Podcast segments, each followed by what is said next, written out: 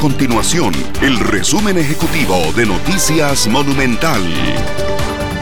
Hola, mi nombre es Fernanda Romero y estas son las informaciones más importantes del día en Noticias Monumental. El diputado del Partido de Liberación Nacional, Roberto Thompson, se inscribió formalmente como precandidato presidencial de ese mismo partido político para las elecciones nacionales del 2022.